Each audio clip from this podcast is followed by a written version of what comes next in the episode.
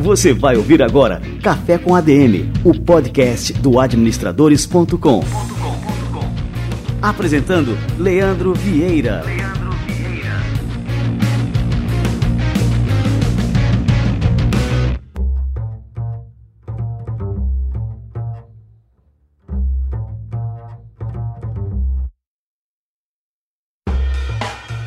Está no ar mais uma edição do Café com a DM. Estamos começando o nosso episódio número 107 do Café com a DM, a sua dose de cafeína nos negócios.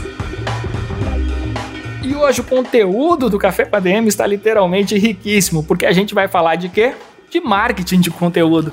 E a gente trouxe simplesmente a maior autoridade no Brasil sobre o assunto, que é o querido Rafael Reis, um amigo de longa data, que hoje vai nos brindar com todo o seu conhecimento, com toda a sua experiência e com as suas ideias sobre esse assunto e sobre muito mais sobre marketing, marketing digital. Tenho certeza que você que está escutando aí, você vai se amarrar. Pega o caderninho aí para tomar nota, porque o cara é fera e vai trazer muito conhecimento aqui hoje. E antes disso, a gente vai receber aqui a turma do Conselho Federal de Administração e o nosso quadro Somos ADM. Vamos lá. Você vai ouvir agora Somos ADM, com Wagner Siqueira, presidente do Conselho Federal de Administração.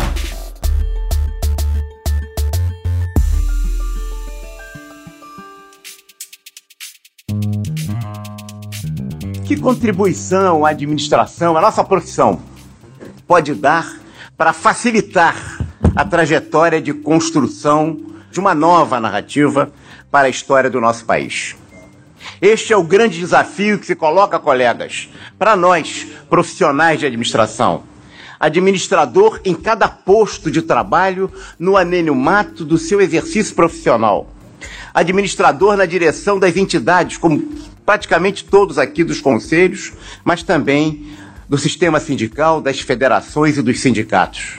Quando os avanços da psicologia social revelaram que o mundo das percepções é um só tempo fonte limite do comportamento humano?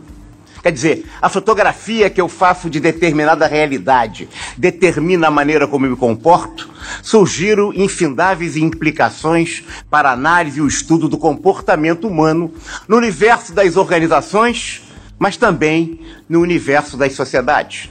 A maneira como eu penso determina a maneira como eu percebo e a maneira como eu percebo determina a maneira como eu me comporto. O pensar determina o meu agir. A teoria determina a minha prática. Nada mais prático do que uma boa teoria. Será que temos essa boa teoria na nossa nação? Os conceitos determinam os comportamentos das nações. Brasil, sempre retardatário no processo histórico mundial. Conceitos ultrapassados superados, que levam a adotarmos práticas obsoletas. Não somos um país velho, somos um país obsoleto. Tratamos como atuais, absolutamente atuais, conceito que em outras nações há muitos já foram ultrapassados. E com isso, estamos sempre a reboque. As elites, historicamente, cabeças deslumbradas pelos países hegemônicos. Quantos de nós, das elites, não gostaríamos de ter nascido em determinado momento da época histórica do Brasil na França, ou na Inglaterra, ou nos Estados Unidos? É o mimetismo e o servilismo científico-tecnológico. Você ouviu Somos ADM, com Wagner Siqueira, presidente do Conselho Federal de Administração.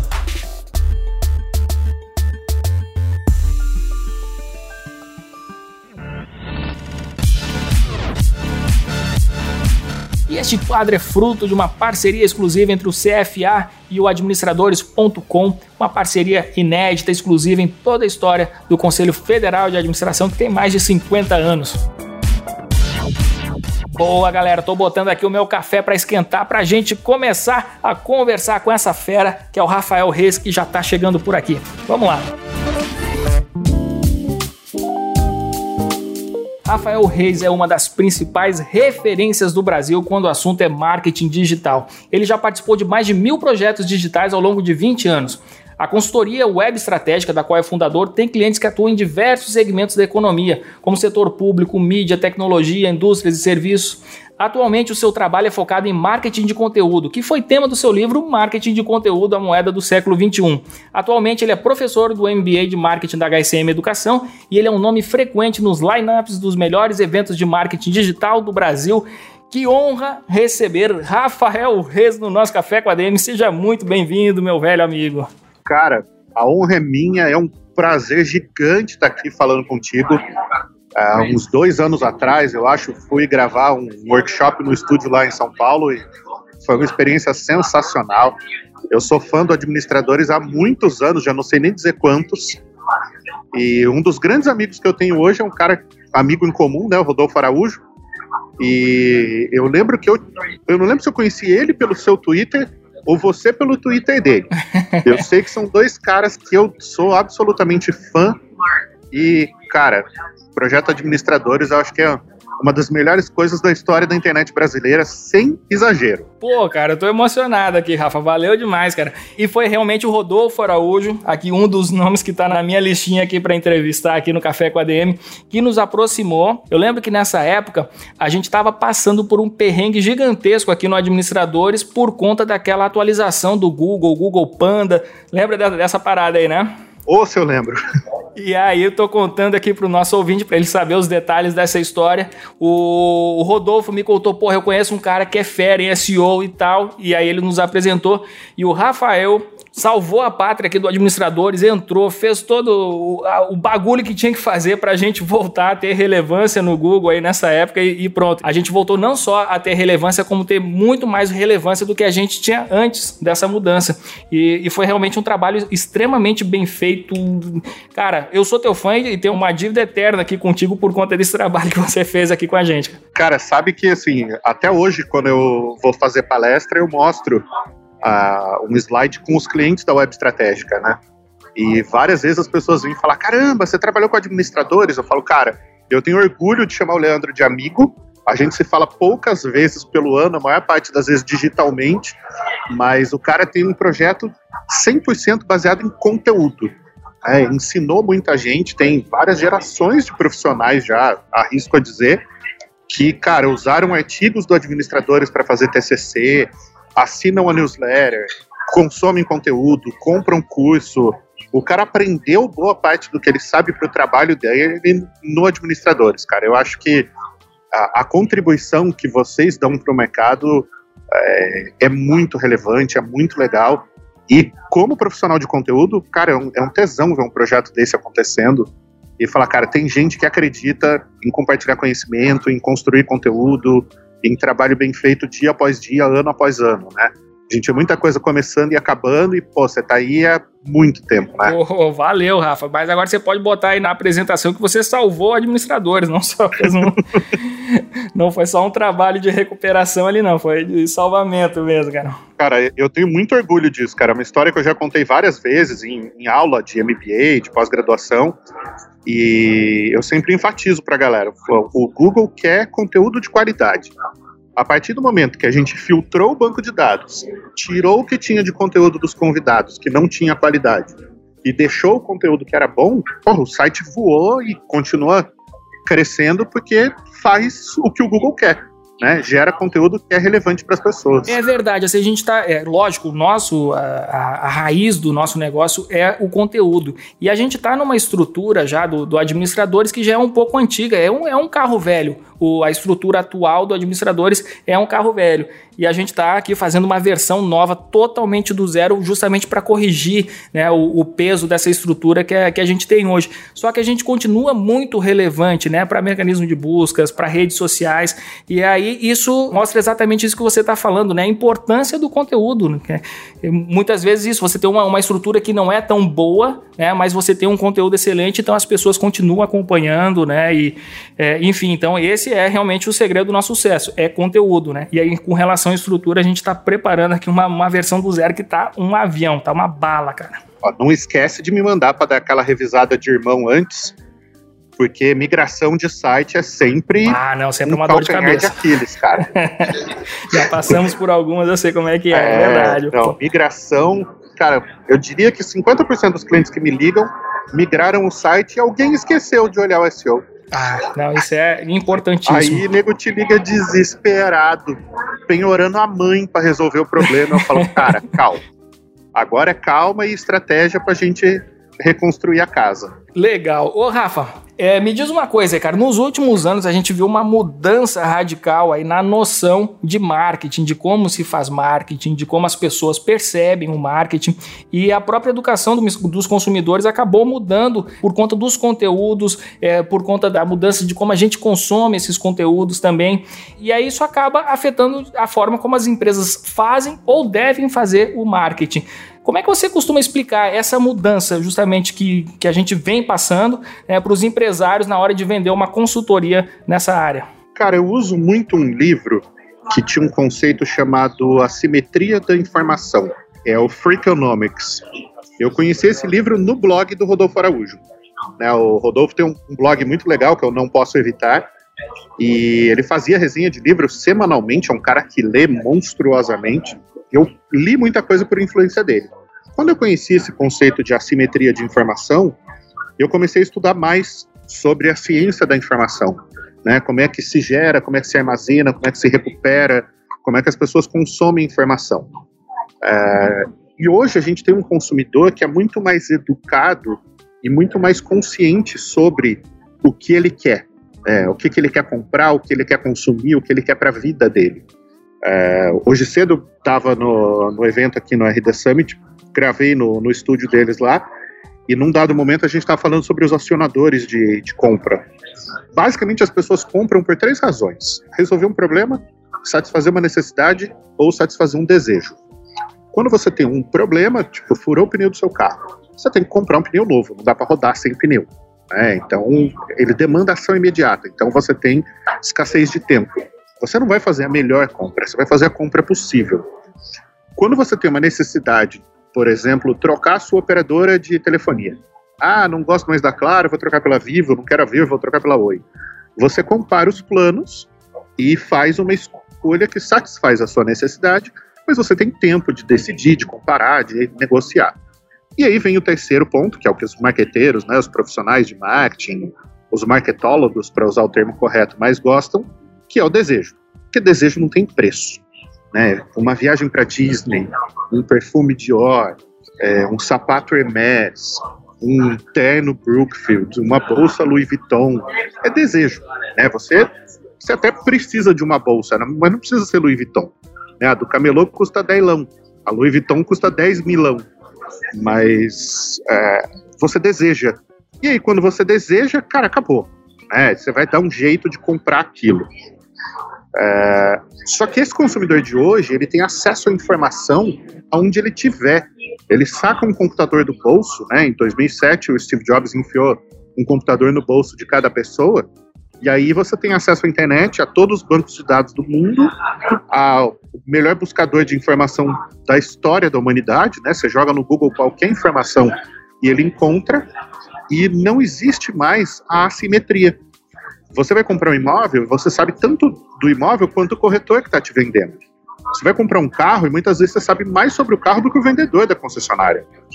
Você vai comprar um livro e você está na livraria, você acessa lá um site de, de resenhas e você tem toda a informação sobre o livro, review das pessoas. Você entra na Amazon e compara o preço e aí vê se está mais barato na livraria ou online. Então você tem acesso à informação. E quanto mais informado a gente está, melhores decisões a gente toma. O, o Seth Godin, que é um, acho que talvez um dos poucos gurus de marketing que eu admiro, que eu respeito pra caramba, ele tem uma frase que define marketing na minha cabeça. Marketing é uma disputa pela atenção das pessoas. E aí a moeda que compra essa atenção é justamente o conteúdo. Então, quando a gente ajuda as pessoas a se informar, a tomar uma boa decisão, a entender o que, elas precisam considerar para comprar uma viagem, um carro, um imóvel, uh, um sapato que seja, né? Alguém que vai começar a correr. E aí o cara quer saber que tipo de tênis ele precisa comprar para não prejudicar o joelho, sei lá o quê. É, isso facilita muito a, essa tomada de decisão.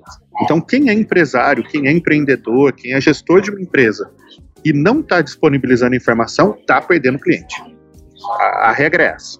Se o cara não achar no teu site, ele vai achar no site do teu concorrente. Então, a, não adianta você esconder informação e falar para o cara, por exemplo, o site de imobiliária que não tem preço, fica escrito consulte. E aí você tem que ligar na imobiliária para saber o preço do imóvel. Cara, você está perdendo o negócio. Totalmente, cara. Tá, tá isso é uma coisa venda. que irrita, né? Quando o cara não bota o preço só para gerar o lead ali, né? O lead que eu digo é o cadastro. O cara tem que fazer um cadastro para poder receber uma, uma ligação. Tu tem até medo, né? Quando tu não vê isso aí, tu diz, pô, tenho medo. Botar meu, meu telefone aqui, os caras vão passar o resto da vida me enchendo o saco, né? É, se você não ajuda o teu cliente a comprar, você está atrapalhando. Né? É aquela regra do futebol. Quem não faz, toma. Então, se você não está fazendo gol, você está tomando. Se você não está dando preço, tem um concorrente que está. Se você não tem atendimento até as 8 da noite, tem um concorrente que tem. Se você não faz plantão de domingo, tem um concorrente que faz. Então, assim, não tem jeito. É, o empresariado brasileiro ele é bastante conservador nesse sentido e tem medo de compartilhar informação.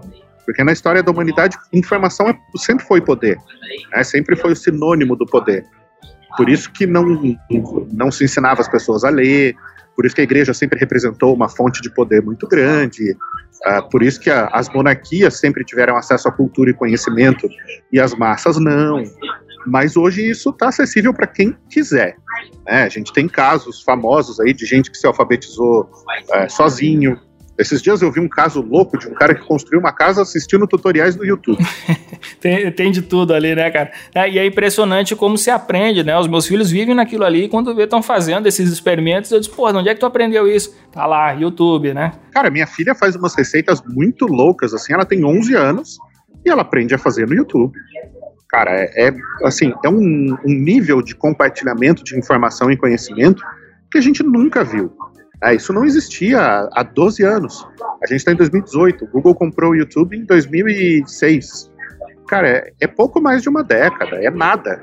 Em 2007 o iPhone foi inventado. Até então só tinha telefoninho tosco. Então, cara, o mundo mudou demais nesses anos, né? E a maior parte das pessoas ainda não conseguiu reagir a essa mudança. Ô, Rafa, me diz uma coisa. A gente pegando esses autores clássicos, por exemplo, tem o novo livro do Philip Kotler, né, o Marketing 4.0, e ele fala lá que três fatores influenciaram essa mudança é, da lógica do marketing. Né? O primeiro, o Google, o segundo, as redes sociais, e o terceiro, a natureza desses serviços, é, tipo a Netflix, o Uber, que muitas empresas acabaram adotando esse modelo. É, mas só que a gente tem lá nos fundamentos, lá na raiz do marketing, da administração, autores como Peter Drucker que falavam, né, e que isso é extremamente válido, que a raiz de qualquer solução é o cliente, é ouvir o que o cliente tem a dizer e oferecer algo que resolva o problema do cliente. Então eu quero te perguntar o seguinte, qual que foi o papel real dessas tecnologias na mudança e na maneira de se pensar o marketing? Uou! Quantas horas a gente tem mesmo?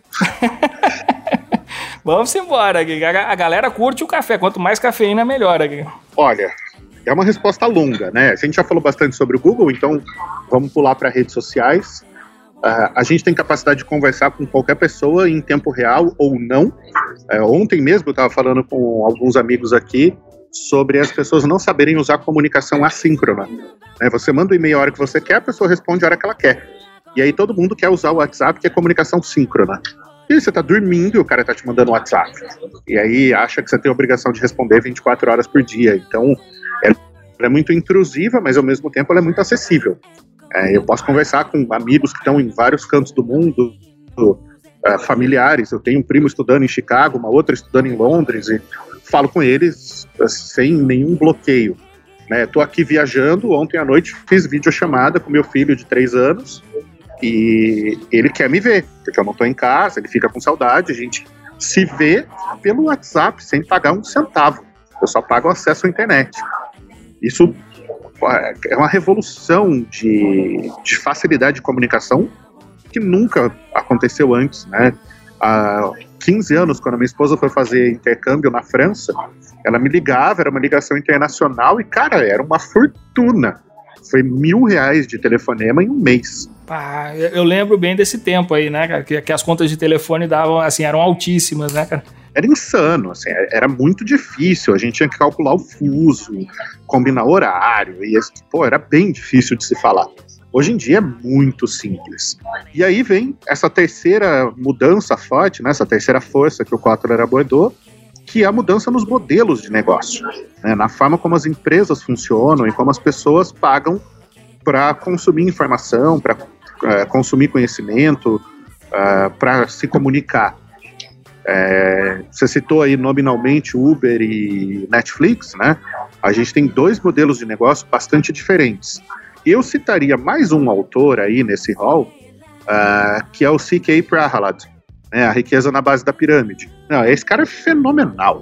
A teoria dele é baseada quando você tem milhões de consumidores, né, muitas dezenas de milhões deles, pagando um pequeno ticket, você gera rendas bilionárias. E isso fez muito sentido no mercado de microbancos na Índia. Né? Então você tinha microempréstimos de 100 dólares, 200 dólares, para mães montarem um pequeno negócio em casa e fazerem pão, é, fazerem alguma coisa de costura, algum artesanato e se sustentarem, sustentarem os filhos e coisa e tal. É, quando a gente olha para a Netflix, a Netflix é isso. Né? Você tem um motivador para pagar Netflix, você não quer ver publicidade. Então você paga lá seus 30 mangos por mês e você não vê propaganda. Então você pode assistir série, filme, documentário sem ser interrompido por publicidade, que é uma coisa que irrita tremendamente as pessoas.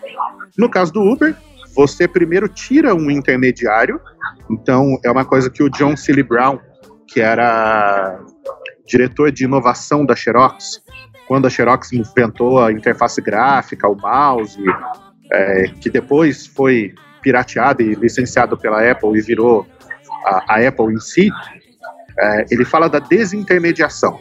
A gente viu nos anos 90 a desintermediação das gravadoras. Hoje uma banda não precisa mais de uma gravadora para se lançar. Agora a gente vê a reintermediação. É, a, as pessoas assinam o Spotify e aí a banda tem que entrar no modelo de negócio do Spotify se ela quiser ser conhecida. Ela não vai ganhar dinheiro com licenciamento, ela vai ganhar dinheiro fazendo show. Mas o, jeito de fazer acontecer é estar na nova tecnologia. E com transporte foi a mesma coisa, né? Você tira o intermediário, que eram os sindicatos né, de, de táxi, e você coloca um novo intermediário, que é a plataforma, que come 30% da receita, mais do que o sindicato comia, né? É, mas para o consumidor, para nós como clientes, isso é extremamente conveniente. Então, a hora que você junta esse conjunto de fatores, né, um modelo que seja conveniente, que seja acessível, que resolva um problema que antes as pessoas não sabiam que tinham. Você achava caro pagar táxi, sabia que era um transporte ineficiente, mas não existia uma alternativa. Então você tinha um problema, mas como não existia uma solução, você ficava com o problema, né? não tinha como resolver. Hoje tem. E aí, rapidamente, isso se torna uma solução mainstream, né? uma solução proeminente, e acaba criando e dominando um novo mercado. Agora há pouco, um pouco antes da gente começar a gravar, eu estava fazendo reunião com a gerente de marketing de uma startup que eu sou conselheiro. E a gente vai entrar em um novo mercado e a gente estava desenhando o plano de entrada. E basicamente o que a gente vai fazer é ligar para os clientes das plataformas que já existem nesse mercado e perguntar para eles o que, que essas plataformas têm de bom e o que, que elas têm de ruim. Então, por que, que eles usam aquelas que já existem e o que, que eles gostariam que tivesse que não existe. Aí a gente vai descobrir oportunidades de inovação, vamos criar uma plataforma melhor, e em dois anos a gente vai ser um dos três principais players nesse mercado. Então, no fim das contas, tudo ainda depende o Drucker sempre esteve certo. Eu nunca achei uma frase do Drucker em que ele estivesse errado. é, do cliente. Né? Se o cliente te dá uma, um problema, uma necessidade, ou eventualmente um desejo, e você atende aquilo, você tem já metade do caminho do sucesso, né? Ô Rafa, mas e agora, assim, com relação aos empreendedores que acabam desenvolvendo um produto ou um serviço que o, o cliente nem imagina que pode existir aquilo ali. É, de onde é que vem esses insights? Aquela velha história lá do Ford, né? Que ele diz: ah, se a gente perguntar para as pessoas o que elas querem, elas vão dizer que querem cavalos mais rápidos, né? E muitas vezes o empreendedor ele tem que realmente conseguir enxergar esse produto que sequer existe. Os consumidores não vão conseguir falar o que eles querem. Como é que a gente consegue é, identificar justamente assim que existe ali uma demanda por um produto ou um serviço que, que ainda não existe? Olha, vou te dar três níveis de resposta. A primeira é a absurdamente sincera. É, eu acredito que muito depende da sorte.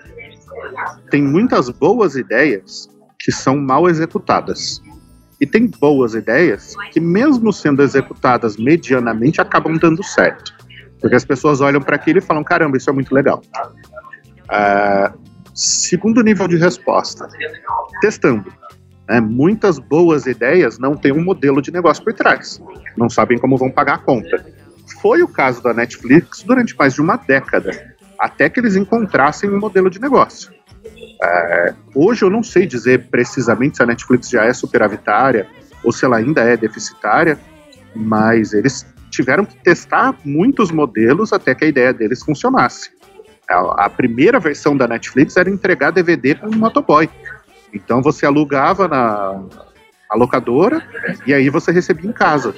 E a Blockbuster não quis contratar o serviço deles, e aí depois de muitos anos a Blockbuster faliu e a Netflix foi lá e comprou a massa falida só para ter a marca, meio que aquela brincadeira de vingancinha e coisa e tal. Então, muitas boas ideias você vai ter que testar e ver se aquilo efetivamente tem demanda. Né? Se uma vez que as pessoas descobrirem que aquilo existe, elas vão querer consumir aquilo. E a terceira resposta vem muito do mundo de startups. Uh, tem ideias que são muito boas por si só, mas não tem um, uma viabilidade operacional. E aí um investidor que resolve acreditar na ideia fala, cara, eu vou botar dinheiro nisso e a gente vai descobrir um jeito de fazer isso dar certo. E você tem 99,9% de falha. A maior parte das ideias uh, quebra ou não funciona ou falha em algum aspecto. Alguma coisa ali ela deixou a desejar. Ou a demanda era muito pequena, ou a solução não era boa o suficiente, ou as pessoas não viram necessidade, ou não sentiram desejo, alguma coisa ali faltou. É, por isso que os times mais multimídia, multimídia não, é, tem um outro termo para isso. Agora me fugiu. Com múltiplas competências, me, me fugiu o adjetivo agora. É, multidisciplinares. Acabam dando mais certo. Eu acho que era o Drucker que falava que uma empresa que só tem engenheiros vai quebrar.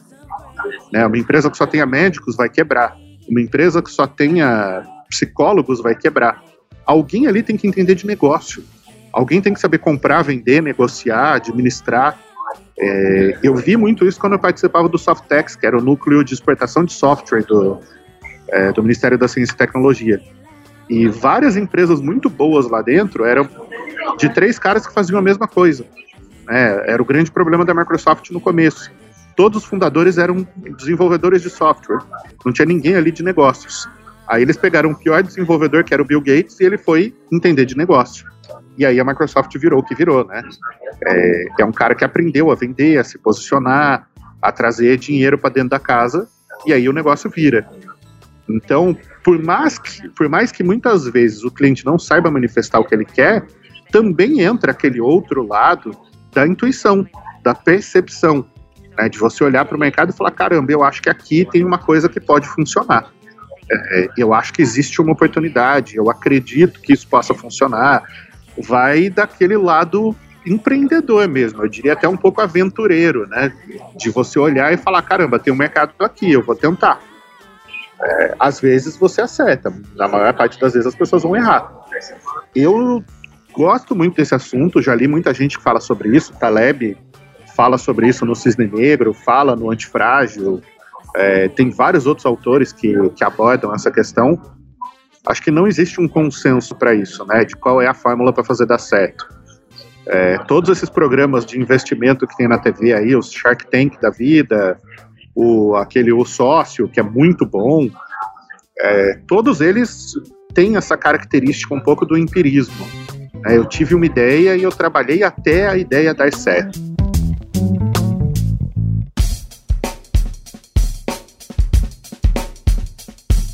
Parte dessas transformações que a gente está conversando aqui agora, elas se devem a esses avanços tecnológicos é, que a gente não tem precedentes aí na história da humanidade, como essa criação dos algoritmos que conseguem prever, né, com uma aproximação é, muito forte, o comportamento das pessoas. Eles analisam aí a questão da navegação, coletam as informações, coletam os dados, conseguem é, sugerir é, produtos e serviços que estão totalmente de acordo né, com os desejos e as necessidades daquela pessoa específica.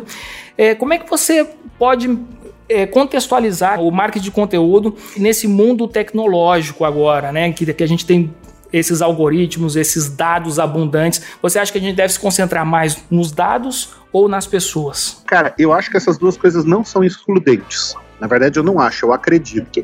Como profissional de marketing, eu acredito que as pessoas são o mais importante. Inclusive, a minha apresentação de amanhã no Summit eu abro com uma frase do Simon Sinek: 100% dos clientes são pessoas. Se você não entende de pessoas, você não entende de negócios. Então, a gente está aqui para servir as pessoas. É, o, o teu produto serve a uma audiência e ajuda essas pessoas a se informar e a tomar melhores decisões na carreira.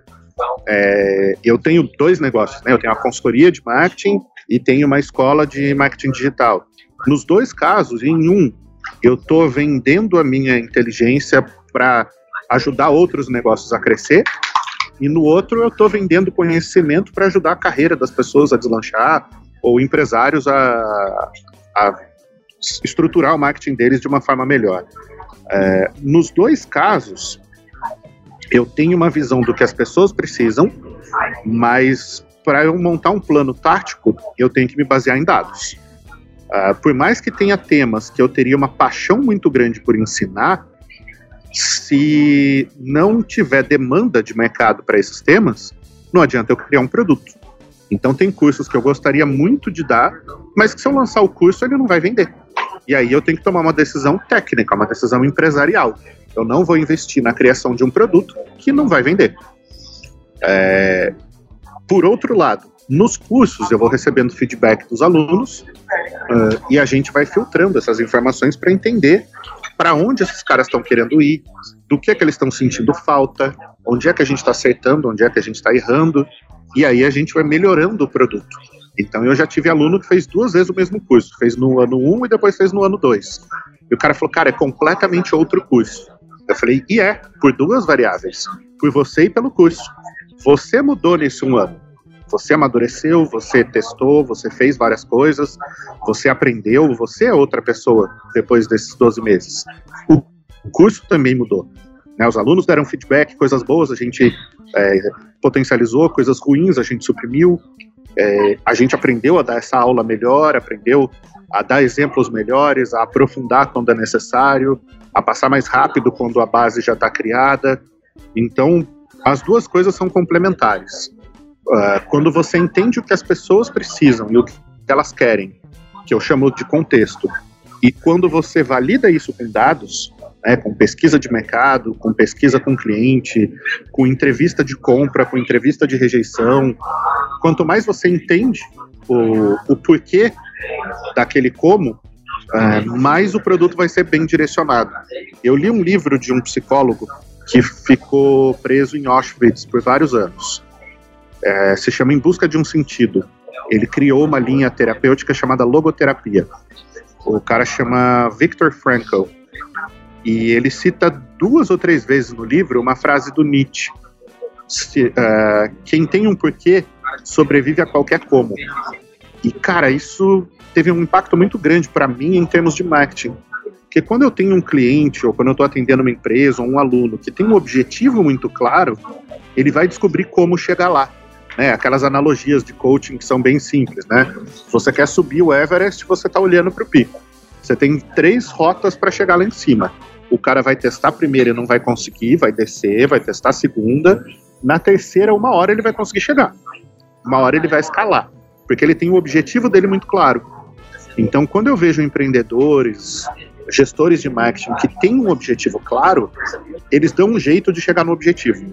O problema é que tem muita gente que quer trabalhar num como, mas não tem um porquê. Então são empresas que não sabem a quem elas estão servindo, elas não têm uma missão clara, elas não têm uma visão de onde elas querem chegar, elas não sabem no que, que elas acreditam. Então acontece caso do cara se perder completamente no caminho. É, eu ia citar o caso da Petrobras, mas acho que não é um, um bom exemplo para ilustrar o, o, nosso contexto aqui. É, mas eu vejo muita empresa que muda é, a forma de trabalhar por não conhecer os próprios valores. Então você bota lá um gerente de vendas e o cara faz um monte de coisa errada, né? Ele compra mailing de concorrente, ele liga em concorrente para pedir proposta, espionar o preço dos caras, é, o cara faz dumping no mercado. Por quê? Porque ele não está alinhado com os valores da empresa. A hora que você bota um cara que está alinhado com os valores, ele consegue formar um time, ele consegue implementar uma visão, é, ele consegue ganhar confiança dos clientes e aí as coisas começam a acontecer. Então, para mim, essas duas coisas estão amarradas. Né? A gente precisa entender de pessoas, porque a gente está servindo essas pessoas, mas cada vez mais a gente tem acesso a dados para validar essas percepções.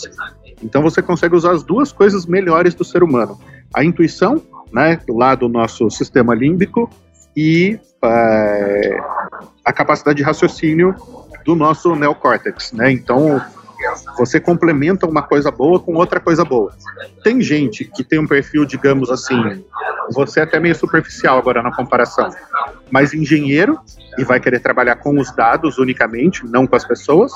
E tem gente mais psicólogo que vai querer trabalhar só com as pessoas e não vai entender os dados para mim, o melhor marketing está na junção dessas duas coisas. Pô, cara, eu cometi um erro básico aqui na nossa entrevista, é que eu julguei que todos os nossos ouvintes já sabem o que é marketing de conteúdo. Mas tem muita gente que não sabe ainda, né? Que tem algumas dúvidas sobre é, o que, que vem a ser o marketing de conteúdo. E eu queria que você explicasse um pouquinho para a turma, para conceituar e justamente para quem não conhece ainda, para despertar né, para a importância dessa importante área do marketing. Basicamente, quando você está no, no digital, você tem duas formas de atingir as pessoas: demanda consciente e demanda estimulada. Então, vamos trabalhar com as duas. Eu sei que eu tenho um problema e eu vou para o Google atrás desse problema. Por exemplo, eu estou com dor de dente e eu preciso de um dentista. Eu estou aqui em Florianópolis, obviamente não conheço nenhum dentista aqui. Aí eu vou digitar dentista Florianópolis próximo ao novo hotel. Então eu vou encontrar um cara ali que possa me dar pelo menos um diagnóstico e dizer o que eu tenho se é uma cárie ou se de repente eu vou ter que fazer um implante. Então tem uma demanda consciente, eu vou para o Google e eu busco a solução para o meu problema ou para minha necessidade. O outro lado é a demanda estimulada, que é o que a gente conhece por publicidade e propaganda. Uh, tem um stand da Red Bull aqui no evento. A Red Bull está ali fazendo uma ação de merchandising, de patrocínio. Eu vejo a Red Bull, aquilo me estimula, eu fico com vontade de tomar, vou lá e compro o produto.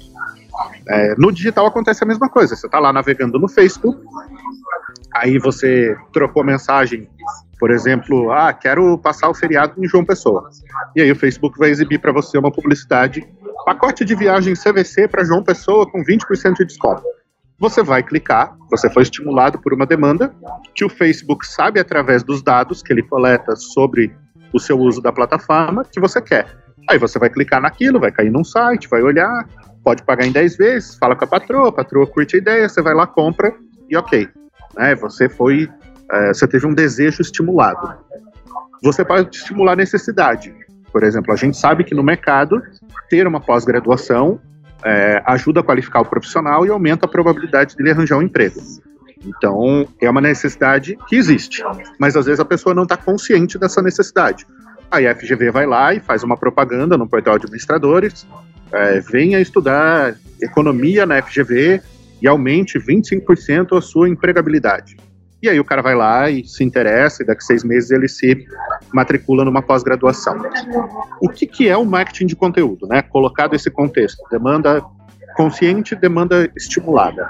É você criar conteúdo para os seus clientes atuais e os seus clientes potenciais, né? Aqueles que podem te comprar, mas ainda não são os seus clientes, que ajude esses caras a entender o que é o seu produto. Então, vou pegar nesses dois exemplos. A Red Bull é uma empresa que investe em um conceito dentro do marketing de conteúdo chamado branded content, né, o conteúdo patrocinado pela marca. Então, os caras patrocinam o Felix Baumgartner para o cara pular do espaço, eles patrocinam rally, corrida de moto, é, aqueles bagulhinhos de aqueles festivais de jogar avião de papel. aqueles outros que a galera monta um avião e se joga no lago, é, equipe de Fórmula 1. Então, de toda forma, eles estão criando conteúdo e estão colocando a marca no contexto daquele conteúdo. Então, o que é que você associa Red Bull? Inovação, romper limites, é, coisas radicais, é, um comportamento de ficar ligadão. Então, você associa isso à marca do refrigerante.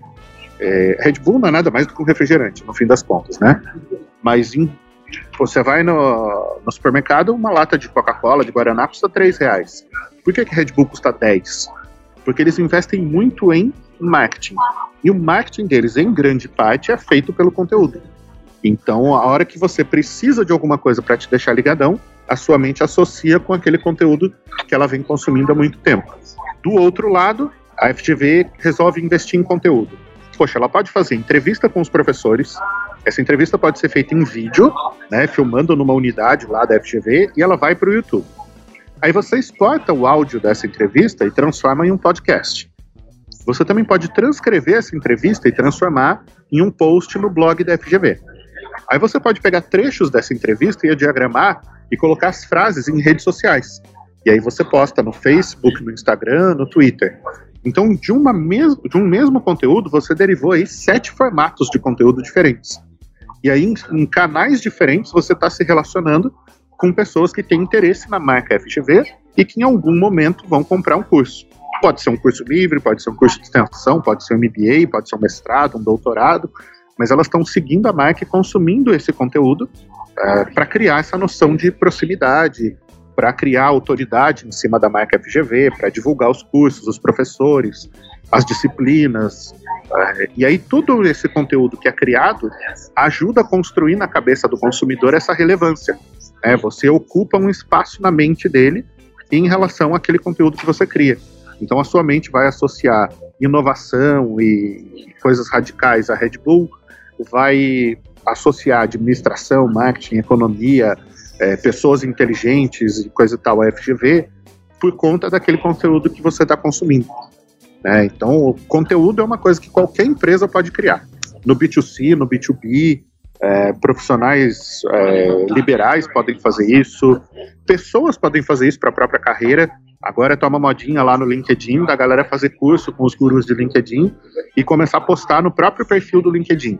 Eu tenho ali, sei lá, uns 11 mil contatos, eu já tive postagem que alcançou 400 mil pessoas. É, a média é alcançar 25, 30 mil, mas já teve algumas que alcançaram muita gente. É, o meu Facebook pessoal, esses dias eu postei um negócio sobre a eleição, que foi uma piada, foi uma brincadeira, e o negócio foi compartilhado por 103 mil pessoas. Que loucura, cara. A hora que eu vi aquilo, eu falei, cara, eu vou apagar. E um monte de gente louca me seguindo depois da postagem. Só que assim, eu nem sou petista e nem bolsominion, sabe? Eu não, não tô em nenhum dos dois extremos. É, e é. aí eu fiz uma postagem que o, o Bolsonaro tinha falado com o Trump. E aí algum amigo meu brincou que falou: ah, ele precisa de intérprete para falar com o Trump. Falei, caramba, a Dilma precisava de intérprete pra falar português? Qual que é o problema, né? Ah, cara, foi você que fez essa, esse comentário aí, velho. Eu vi isso aí, muita gente compartilhou, cara. Não foi da fonte isso, que a gente é amigo lá no Facebook, nem nada. Eu vi alguém compartilhando essa parada, cara. Cara, um monte de amigo meu mandando print no WhatsApp, assim, caramba, Olha isso, 40 mil compartilhamentos. Nem eu acreditava. Olha Falei, aí, olha aí. Ouvinte do Café com a DM, você tá falando com o criador desse meme aí, que é o último sucesso aí das eleições. Foi literalmente isso, assim. É eu escrevi uma bobagem lá, uma brincadeira. Direto, eu posto coisas irônicas e, e brincadeiras e tal. Eu uso meu Facebook de forma muito à vontade, né? Eu posto data de curso, eu posto coisas sobre os meus clientes, eu falo muita coisa profissional, mas eu posto um monte de bobagem também, né? É, é o Facebook, no fim das contas, né?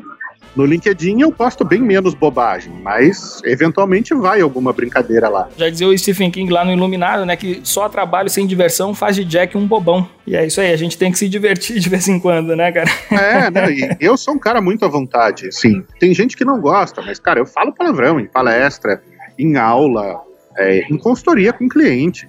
Então, assim, meus clientes falam, cara, é uma delícia conversar porque você tá sempre à vontade. Eu falo, cara, eu já tô chegando naquela idade em que eu não tenho mais paciência para fingir ser alguém. Eu prefiro ser de verdade e é muito mais legal.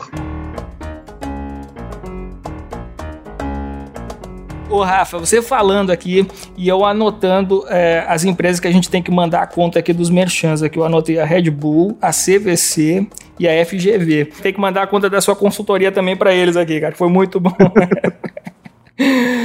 E me diz uma coisa, cara, quais são os passos fundamentais para a gente começar a, a, montar uma estratégia de marketing de conteúdo? Onde é que a gente começa, onde é que a gente termina ou recomeça esse processo? Cara, o jeito mais fácil de começar é um blog.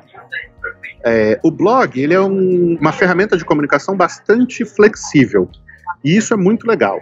A gente fez um projeto de consultoria agora com a Bosch e a gente planejou um, um blog para eles que é para uma empresa alemã com uma postura bastante séria. Então o tom de voz deles é, é um pouco mais formal.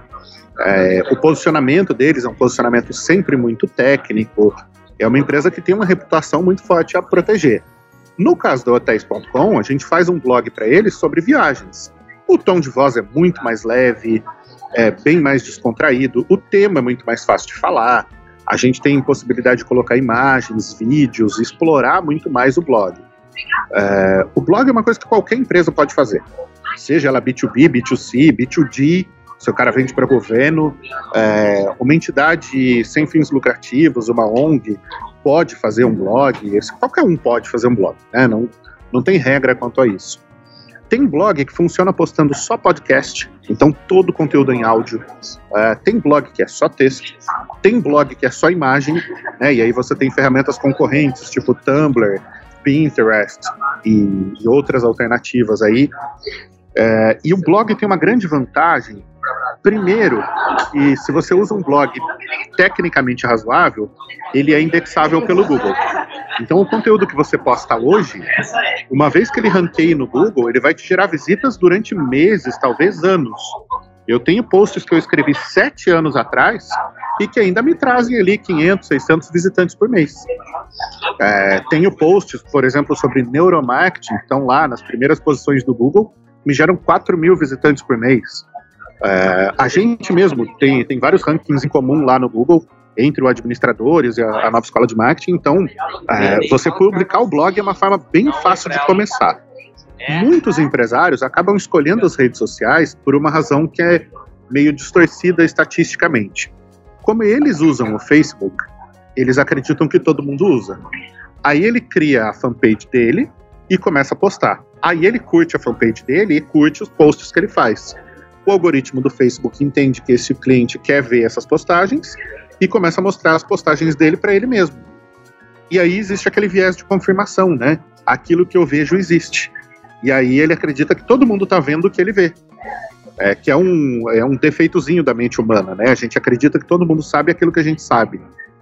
É, então, rede social é uma boa estratégia, mas ela precisa ser feita com consistência. Ela é uma coisa para médio e longo prazo.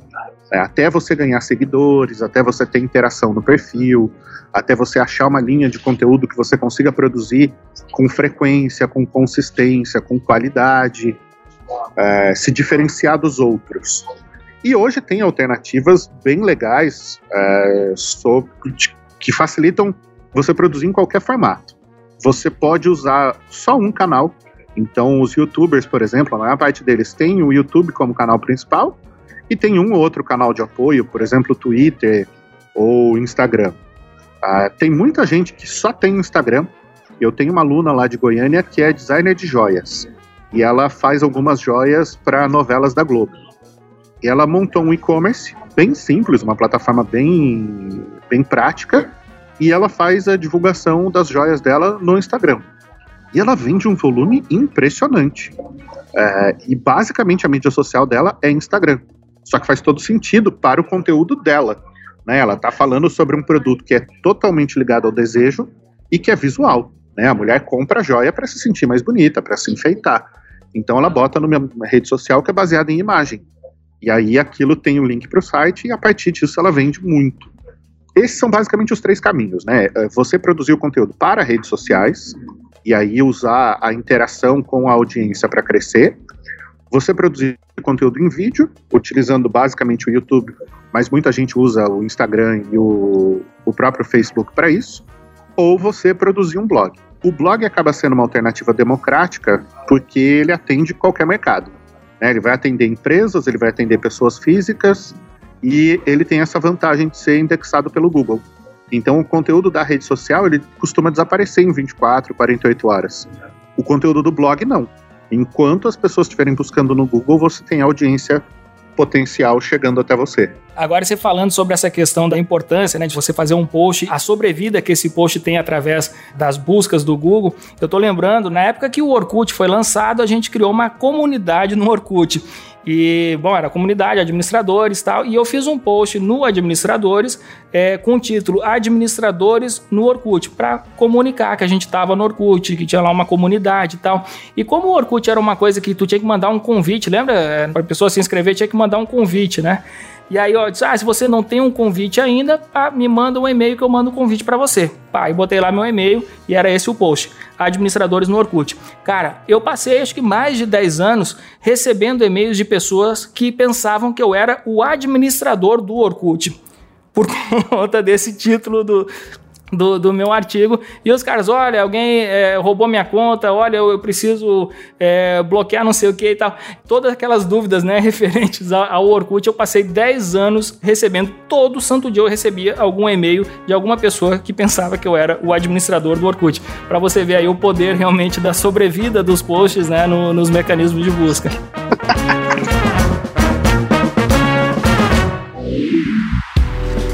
Rafa, agora uma curiosidade. Eu vi que você tá no RD Summit, né? E você fez uma palestra ali, pelo menos eu vi uma postagem no Facebook que tinha um título assim: Neurociência mais Storytelling.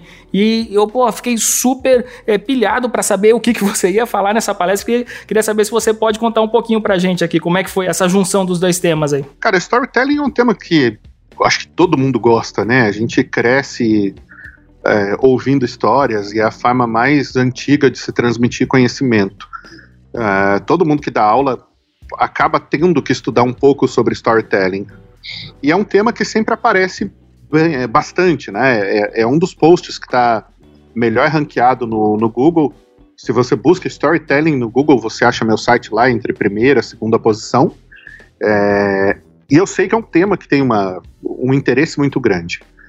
De uns três anos para cá, eu me interessei muito por neurociência. Primeiro ouvi falar de neuromarketing e fui dar uma pesquisada para ver o que, que era. É, e aí eu me apaixonei, na verdade, pela neurociência em si. É, eu tenho tias que são pedagogas, psicólogas, eu sempre gostei de estudar comportamento humano. E comecei a ler um pouco sobre isso, né? De forma autodidata mesmo. Não fiz MBA, pós-graduação, nenhum curso específico na área. Fiz esse ano um com Pedro Camargo. Uh, e aí li vários caras, né? O Dan Ariely, que é um cara sensacional. Daniel Kahneman, que, puta, o cara ganhou o prêmio Nobel de Economia e ele é psicólogo comportamental. Uh, li o Antônio Damasio, que é um neurocientista português muito bom. O cara tem cinco livros publicados, um melhor que o outro. Cara escreve muito bem, é um cara muito humanista, muito é, sensível às questões da, da existência humana. E aí eu comecei a ver conexões entre uma coisa e outra. Né? Quanto mais a gente estuda a gente, mais a gente entende de marketing, entende os, os gatilhos de comportamento, as razões das pessoas fazerem as coisas e muitas vezes as razões bizarras que levam as pessoas a fazer as coisas. E a gente tem testado algumas coisas ali no dia a dia com alguns clientes, eles sempre estão cientes disso e uh, e autorizam a gente a fazer isso. Uh, eu testo muita coisa nos meus produtos, né, no meu site, nos meus cursos, em projetos nos quais eu participo. E aí fui descobrindo algumas coisas ali que funcionam. Uh, tem alguns autores também que já fizeram testes deles, e aí a gente vai incorporando isso no, no dia a dia ali da empresa. E aí esse ano tomei coragem de falar sobre isso publicamente, né? É um assunto que gera muita controvérsia, porque existe muito mito em relação a manipular as pessoas. De que você pode usar mensagens subliminares, você pode esconder a intenção de venda, você pode hipnotizar as pessoas, tem muita ladainha é, que não tem nada a ver com neurociência, né? Que é estelionato mesmo, para usar a palavra certa.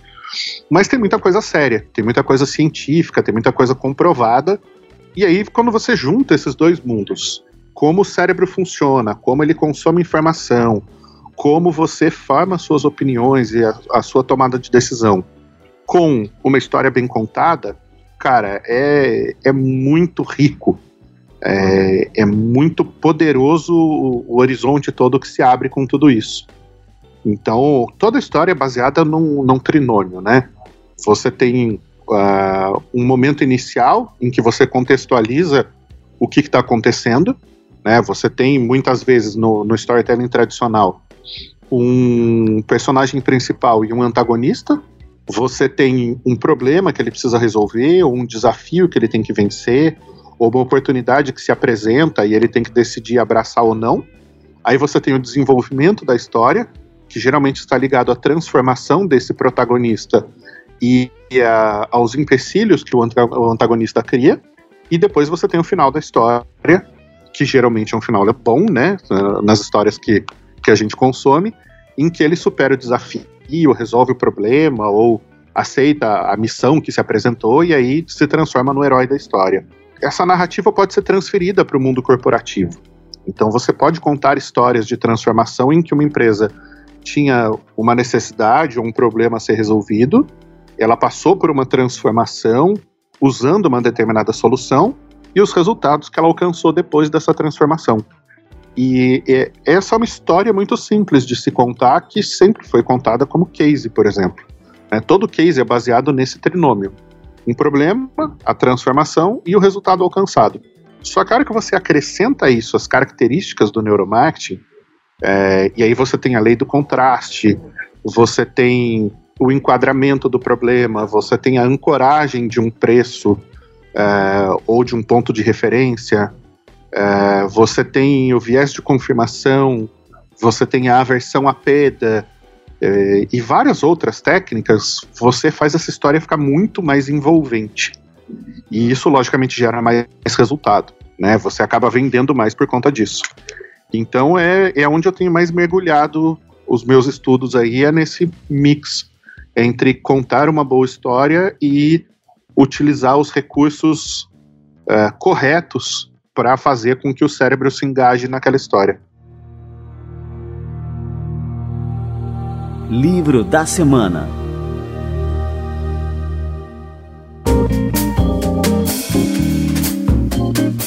queria aproveitar que a gente está falando sobre isso, né? É, você ouviu o nosso podcast com a Alessandra Garatoni, aí eu pedi para a Ali indicar um livro. Pô, Ali, indica um livro aí e ela Aí de cara ela indicou: olha, eu indico o marketing de conteúdo do Rafael Reis, e aí, porra, rasgou a seda. E ela disse: eu nem conheço ele pessoalmente, cara, mas é o livro dele que tá aqui na minha cabeceira que eu tenho lido, tem sido a minha leitura ultimamente. Aí eu disse: porra, que legal. E aí eu disse: pô, vou aproveitar, chamar o Rafa aqui para comentar isso aí, né? E a gente bater esse papo todo que a gente vem batendo hoje. E eu queria também saber uma indicação de leitura sua, Rafa. O que, que você indica aí para os nossos ouvintes? Cara, como eu sou gordo, eu sou afobado. Eu posso dar três indicações? Manda, cara, manda, porque você é um cara que lê muito, tem muitas referências e, e os nossos ouvintes aí vão aproveitar muito aí todas as suas dicas de leitura. Cara, vamos lá. São três coisas completamente diferentes. Uh, em relação a negócios, eu acho que o melhor livro que eu já li na vida foi o Reimagine, do Tom Peters. Esse livro acabou de ser reeditado, né? Ele ficou muitos anos fora de catálogo. A edição que eu tenho, a primeira edição, que é uma edição A4, capa dura. É, eu comprei isso na estante virtual por, sei lá, 300 reais. Eu tenho dessa época, nem, nem da estante virtual. Eu tenho esse livro, não lembro quando é que foi essa, essa primeira edição. Faz mais de uma década. Mas é um livro atemporal, ele tem uma diagramação excepcional. E agora ele foi reeditado, não é capa dura, é, é, não é um livro tão grande como o original, mas o conteúdo é o mesmo. Então é um livro que vale muito a pena para quem quer entender sobre negócios. Uh, o Tom Peters tem uma visão única, é um cara que eu admiro loucamente, assim, e vale muito a pena ler para quem é desse mundo de negócios e está querendo pensar em inovação, em mudanças, é, em comportamento, em carreira, vale muito a pena.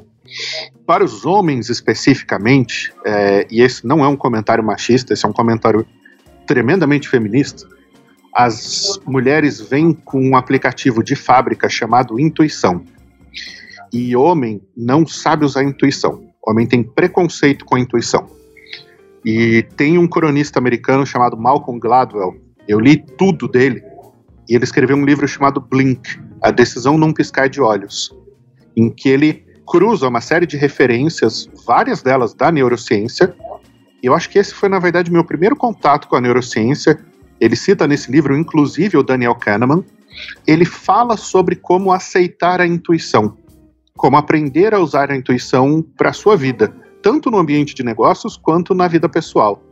Cara, é um livro que teve um impacto muito grande na forma como eu penso, uh, na minha forma de agir, de me relacionar com as pessoas. É um livro muito legal, pequenininho, fácil de ler. É, eu não sei se ele ainda está em catálogo, mas na estante virtual com certeza tem vários. E ele tem no Kindle, para quem lê no, no, Kindle da Amazon também, Blink, A Decisão Num Piscar de Olhos. Cara, é fenomenal. E o terceiro, que não tem nada a ver com nada, mas foi o livro que mudou a minha existência, é um livro do Carl Sagan. Uh, o meu pai sempre foi saganista, é, eu parei de fazer essa piada porque o pessoal vira e fala satanista. Eu falo, não, saganista, Carl Sagan. E ele sempre me deu o Sagan como referência. Eu lembro de ser moleque e assistir a série Cosmos. E aos 17 anos eu li um livro chamado O Mundo Assombrado pelos Demônios A Ciência Vista como uma Vela no Escuro. E o Sagan debate várias coisas ali em relação ao método científico, em relação ao ceticismo, é, que há tempos históricos, é, por exemplo, a época da Inquisição. E ele fala que bastava ser você ser acusado para ser culpado. Né? Não existia um processo científico de investigação dos fatos. Era tudo baseado na fé e no poder do mito. E esse foi um livro que teve um impacto muito grande na minha vida. É, uma vez eu estava gravando com o Ícaro de Carvalho, ele me perguntou e eu mandei esse livro ele falou: Caraca, cara, é, é uma indicação totalmente fora da caixa. Nunca imaginaria que alguém fosse indicar esse livro. Cara, fantástico. Eu tô anotando aqui também o Ícaro aqui para nossa listinha de, de, entrevistados aqui. O cara é fantástico, Ícaro de é Carvalho. É um louco, um louco, um louco assim, mas eu sou fã desse moleque.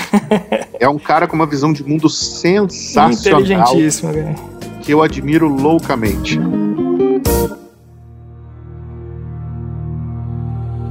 Livro da Semana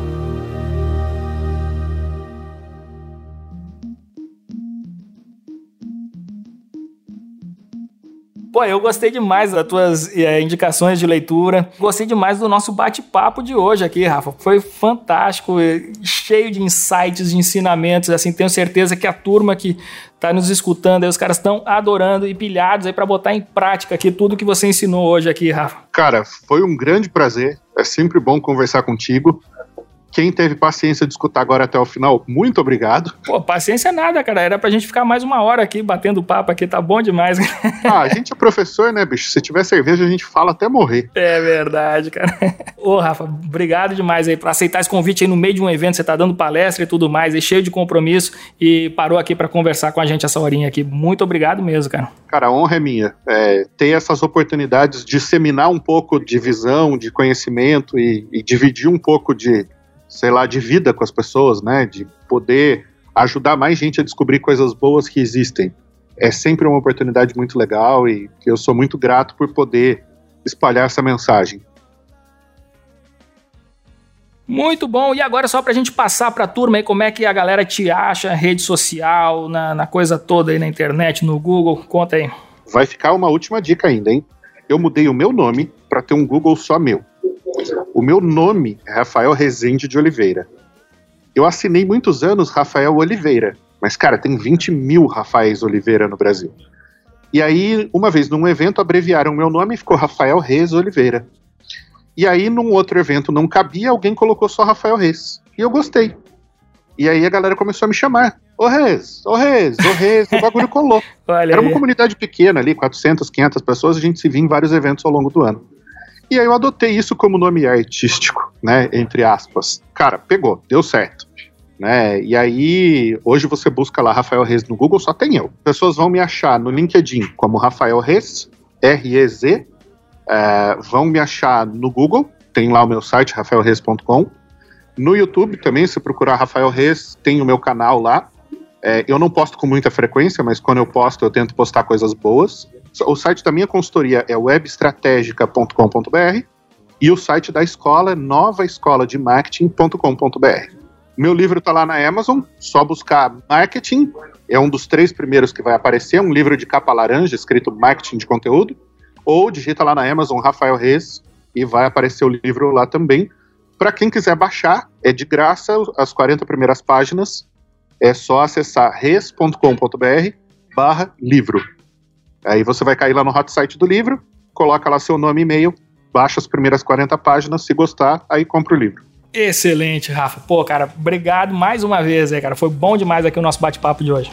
Eu que agradeço, um forte abraço para você e para todo mundo que ouviu a gente agora até o finzinho.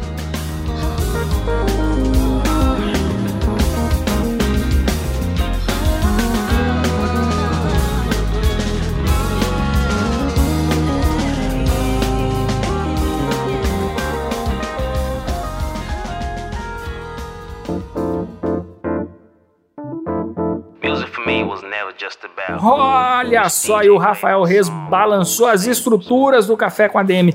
Que bate-papo fantástico. Falei para você, você aprender muito aqui hoje e tenho certeza que não foi diferente dessa promessa que eu fiz lá no comecinho do programa. E eu me dei conta depois que eu falei que eu contei um spoiler aqui para vocês, aqui falei que a gente está construindo uma nova versão do administradores.com. Não era para eu ter falado, isso era surpresa, era uma, era uma coisa para a gente fazer um lançamento especial, tudo mais para vocês ficarem sabendo. Mas você, ouvinte do Café com a DM, já tá sabendo da novidade. Vem coisa boa por aí, não é boa, não, é fantástica, cara. A gente está preparando uma nova versão do Administradores, a gente está refazendo o site todo do zero. Vai mudar tudo, vai mudar o Administradores Premium, vai mudar o administradores.com. Cara, é muita novidade, é muita mudança. Eu estou muito entusiasmado com o que a gente está preparando por aqui. É uma revolução, simplesmente isso. Acho que a palavra que resume o que a gente está preparando é revolução. Estamos revolucionando o administradores.com e isso vai impactar muito na sua vida e nos seus resultados. Você que escuta o Café com a DM, pode anotar isso aí também que eu estou falando aqui agora, que a gente vai fazer muito mais diferença na sua vida daqui a pouquinho. Não vou revelar quando é que a gente vai lançar isso aí, mas fica por dentro, fica ligado na gente, que vem muita coisa boa mesmo pela frente vou aproveitar esse finalzinho de programa, você que está aí nos escutando até agora, para divulgar mais uma vez o nosso serviço de comunicação via WhatsApp para quem quer receber nossos conteúdos, imagens, vídeos, textos, indicação de leitura. Tem muita coisa boa que a gente manda aqui pelo WhatsApp. É só mandar um oi via WhatsApp para 11 99004 9155. Esse é o número para você se inscrever, mandar um oi para a gente por lá, para ser inscrito, para receber as nossas notícias e tudo, nossas comunicações diárias via WhatsApp. Beleza? E é isso aí, galera. O Café com a DM de hoje foi sensacional curti demais e mais uma vez eu termino esse programa com aquela sensação de missão cumprida, a missão de entregar para você sempre os melhores conteúdos, conteúdos realmente transformadores que vão fazer a diferença na sua carreira, na sua vida, nos seus negócios e nos seus resultados. Show de bola, galera! Foi um prazer ter estado aqui com vocês hoje. Na semana que vem a gente se encontra em mais um episódio do Café com a DM, a sua dose de cafeína nos negócios. Até lá!